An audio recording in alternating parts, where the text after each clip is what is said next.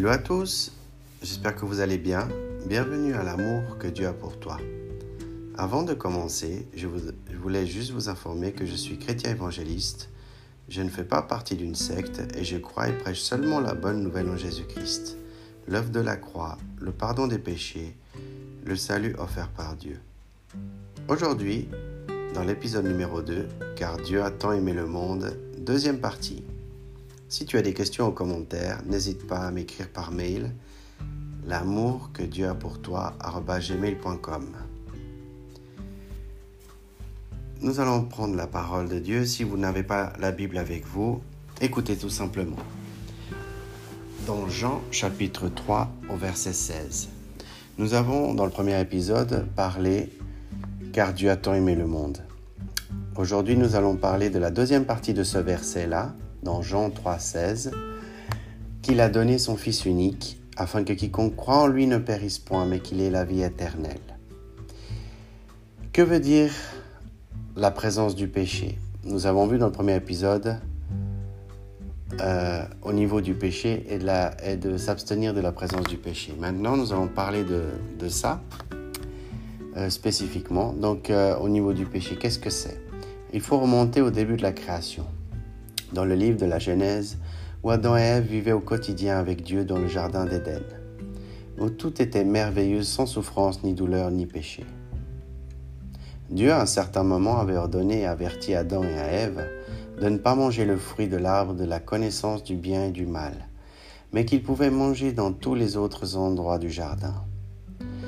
Dans Genèse 2, 16 et 17, il est écrit Genèse 2, 16 et 17.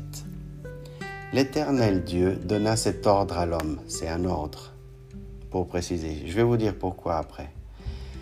Tu pourras manger de tous les arbres du jardin, mais tu en manges, ne mangeras pas de l'arbre de la connaissance du bien et du mal, car le jour où tu en mangeras, tu mourras. Donc, ce qu'on peut voir ici, c'est que Dieu a donné un ordre, un avertissement à Adam, parce qu'Adam et Ève sont les premiers êtres humains de toute l'humanité que Dieu a créé. Et ils ont donné euh, Dieu a donné un ordre à eux spécifiquement. Euh, le deuxième point dans le verset 17, tu mourras, car le jour où tu en mangeras, tu mourras. Mourir n'est pas une mort physique de, dans ce verset-là qui est parlé, c'est une, une mort spirituelle, c'est-à-dire éloignée de Dieu, une, une cassure en fait entre la relation entre l'homme et Dieu.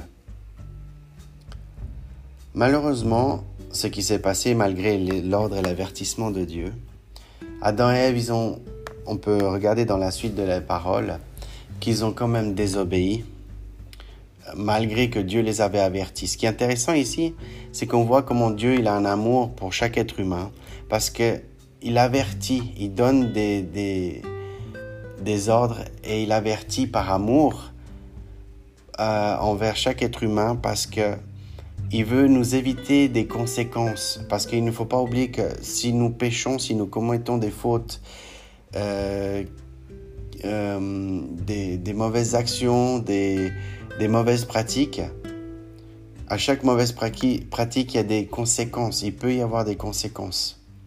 Et Dieu veut nous éviter, veut nous éviter cela. C'est pour ça que chaque, des péchés, en fait, quand, il y a, quand nous péchons, quand nous commettons des fautes, il y a des conséquences. Malheureusement, comme je l'ai dit, Adam et Ève, ils ont, malgré qu'ils ont été avertis, ils ont, été, ils ont désobéi à Dieu, ils ont été séduits par un serpent que Dieu a créé, qui est l'animal le plus malicieux de tous les animaux et qu'il a utilisé par le diable, qui est Satan, hein, euh, pour qu'Adam et Ève justement désobéissent et perdent cette communion et qui meurent spirituellement, comme on a vu, comme on a vu dans les versets précédents. Et du coup, euh, du coup, euh, Satan, il voulait, comme il s'est rebellé contre Dieu avant la création de Adam et Ève, ben, il a voulu continuer à faire que la création, la créature que Dieu a créée, donc Adam et Ève, que il, a, créé chacun d'entre nous. Hein. Euh, lui, Dieu est le créateur, nous sommes la créature. Donc, ce que Satan, le diable, voulait, c'était vraiment casser la communication, la communion, l'intimité entre l'homme et Dieu. Et à travers la désobéissance d'Adam et Ève, comme ils ont péché, ils ont désobéi et ça a amené des conséquences. À chaque fois que nous péchons, il y a des conséquences. Mais malgré ça, Dieu n'a pas, pas abandonné Adam et Ève, comme il aime l'être humain d'un amour infini. Il a prévu un plan qui était d'envoyer son fils unique, la personne qu'il aime tant. Imaginez-vous un père qui donne son fils pour mourir. Car Dieu, il a envoyé son fils unique, son seul fils, Jésus-Christ de Nazareth sur terre, pour qu'il meure à la croix du calvaire à cause de mes péchés, à cause de vos péchés, à cause des péchés de toute l'humanité. Jésus a payé le prix fort pour, pour que nous puissions être libres du péché et de pouvoir retrouver une vie avec Dieu. Mais attends un peu. Comment ça se fait, Miguel, ce que tu me racontes? Donc, Adam et Ève, ils ont péché. Dieu, il a envoyé ce qu'il aime le plus au monde, enfin, ce qu'il aime le plus pour être, pour que nous, nous soyons libres de péché. Imaginez-vous un instant. Moi, je suis père. Je suis père d'un garçon. Je vais donner mon fils pour, pour euh, je vais clouer mon fils à la croix pour que les autres personnes, pour toute l'humanité, puissent être libres du péché et pouvoir avoir une communion avec le Père. Imaginez-vous ça. Ça prouve, ça montre quel amour. Dans Jean 3,16, il est très puissant ce verset, car il montre un tel point qu'il nous aime, qu'il ne nous a pas laissé tomber. Il ne nous a pas laissé, même si Adam et Ève ils ont péché, il ne les a pas abandonnés, il ne les a pas laissés comme ça. Il a prévu un plan qui, oui, ça, c'est un plan qui, ça, c'est un, un prix fort, mais par amour pour nous, il l'a fait. Et ça prouve l'amour que Dieu a pour nous. Aujourd'hui, si tu écoutes ce podcast et que tu, tu, sais que tu as commis des péchés envers Dieu ou ton prochain, et que tu te sens coupable et que tu souhaiterais changer de vie, donc changer de vie veut dire avoir une communion avec Dieu, s'éloigner de tout le mal, de tout le péché, s'éloigner du péché qu'on a commis et de pouvoir changer de vie et de renouer une, une communion avec Dieu parce que Dieu, il est, c'est un Dieu vivant. C'est un Dieu qui nous écoute, qui nous voit à chaque instant de nos vies. Il sait ce que nous faisons, il connaît nos pensées notre cœur. Il sait tout de nous parce que c'est lui qui nous a créés. Donc, si vous aimeriez changer de vie et avoir la vie éternelle avec Dieu, il faut se rependre de, de tous ses péchés, de toutes ses fautes. Aujourd'hui, c'est le jour de salut pour toi. Il ne faut pas attendre demain ni dans un mois, mais aujourd'hui même, car Dieu le Père t'attend les bras grands ouverts. Le salut, qu'est-ce que c'est le salut?